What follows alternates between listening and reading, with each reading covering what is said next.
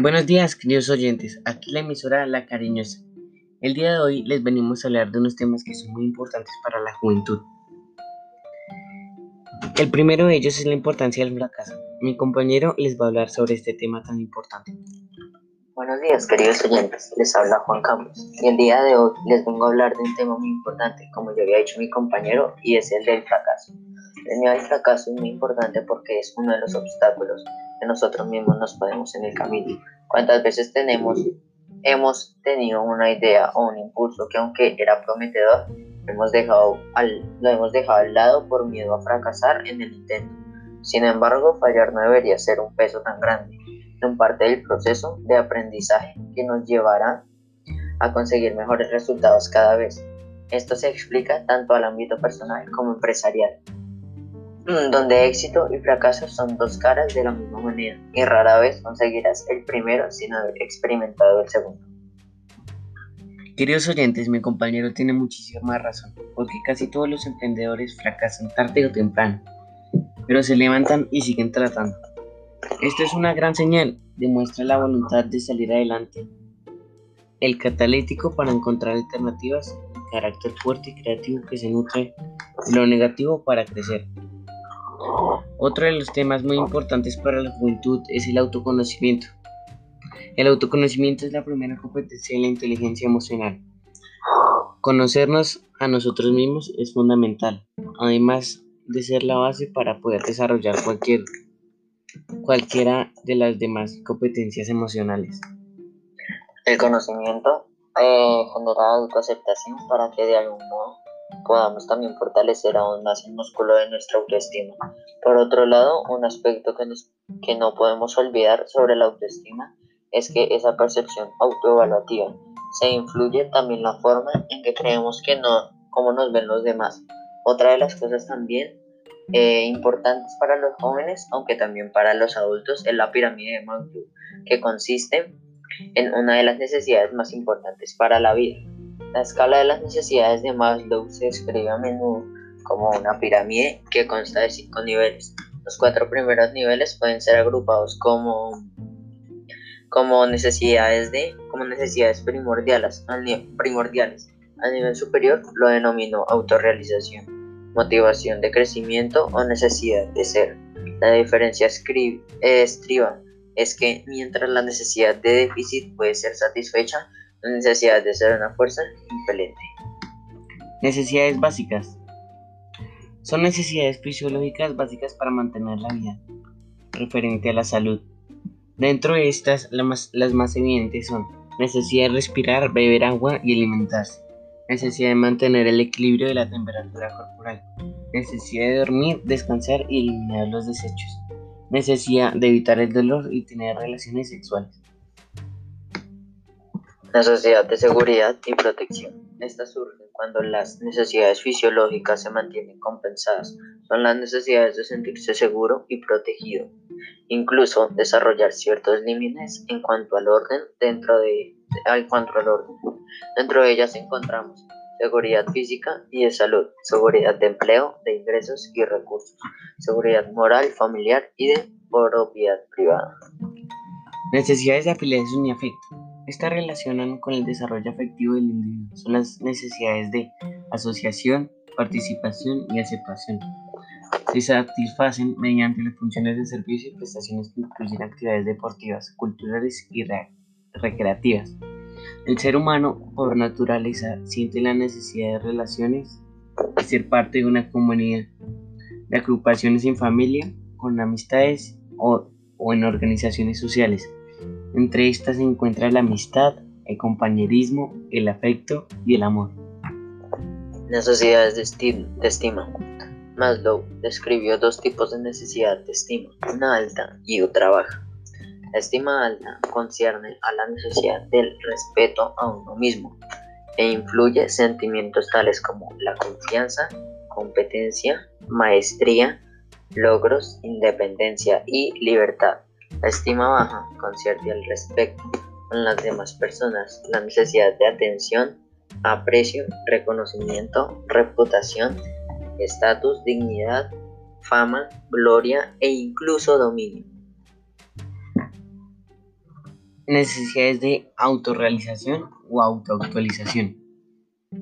Este último nivel es algo diferente y Maslow utilizó varios términos para denominar motivación de crecimiento, necesidad de ser y autorrealización. Necesidad es la necesidad psicológica más elevada del ser humano. Se halla en la cima de la jerarquía y es a través de su satisfacción que se encuentra en la justificación o un sentido válido de la vida mediante el desarrollo potencial de una actividad. Se llega a este cuando todos los niveles anteriores han sido alcanzados y completados, o al menos hasta cierto punto. Queridos oyentes, y si no nos creen de que la necesidad de fracasar y de uno conocerse a sí mismo y las necesidades de Maslow son importantes para uno poder tener un buen emprendimiento, aquí les damos algunos ejemplos de gente que fracasó y ahora son famosos. Walt Disney, el famoso dibujante, animador y productor de cine, fundó su primera compañía de animaciones en Kansas en 1921. Ella cosechó un éxito tras otro creando personajes e historias extrañables. Sin embargo, en su adolescencia trabajó como repartidor de periódico y más tarde el editor de un diario para el que trataba, para el que trataba lo despidió por falta de imaginación y buenas ideas.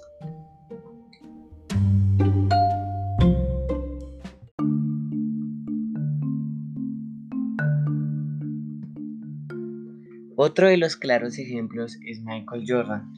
Durante su segundo año de bachillerato, años antes de convertirse en uno de los basquetbolistas más famosos del mundo, Michael Jordan fue rechazado del equipo de básquet de su escuela. Aquí una de sus frases más famosas es, he fallado una vez tras otra en mi vida, por eso he triunfado. Queridos oyentes, otro de los ejemplos muy claros es Sir Isaac Newton.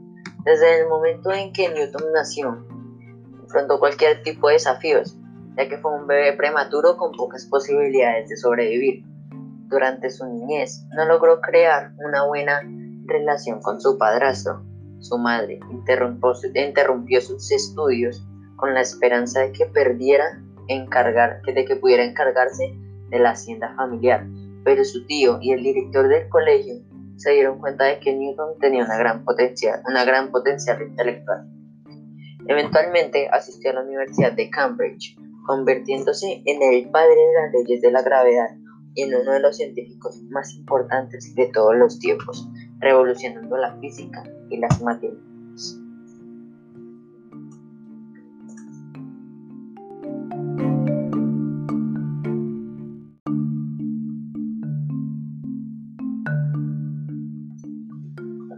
Otro de los claros ejemplos es Vicente Van Gogh. Es una de las biografías más lamentables en la historia del arte. Se hizo famoso gracias al uso de luz y de color. Pintaba trastos gruesos, gruesos sobre el lienzo dando pinceladas espesas o con filo de una paleta. Su arte todavía estaba alternando la manera la humanidad ve la belleza, el personaje, la individualidad y el estilo del arte.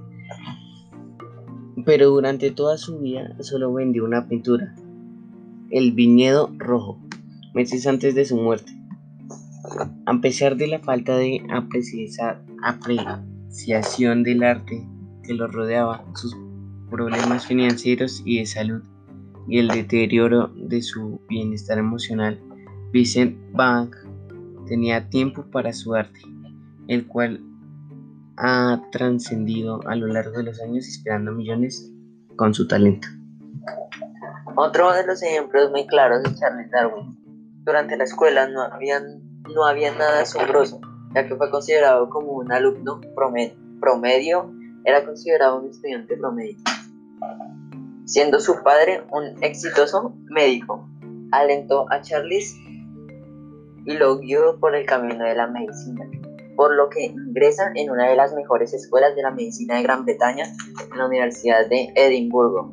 Sin embargo, a Charles Darwin no le gustaba ver sangre y se aburría en las clases, por lo que dejó la escuela de medicina para estudiar la naturaleza.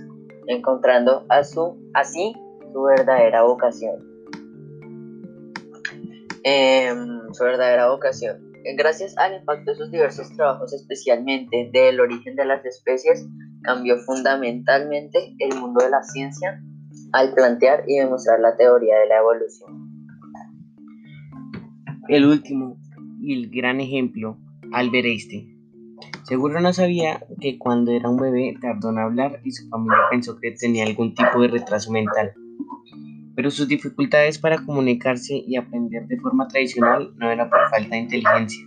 Sin embargo, después de asistir a la universidad, le costó un año encontrar su primer puesto de trabajo. Terminó como profesor en una pequeña escuela privada. Incluso presentó una propuesta de tesis doctorado que fue rechazada.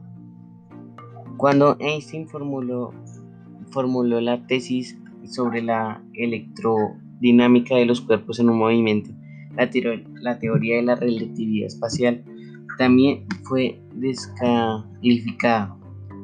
La historia dice que sus asesores no lograron entender la complejidad del trabajo.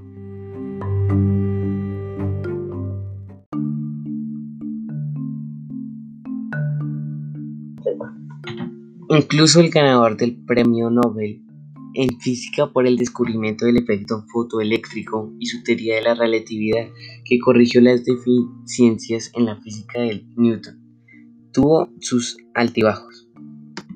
Bueno, queridos oyentes, espero que les haya gustado y nos vemos otro día y gracias por su atención.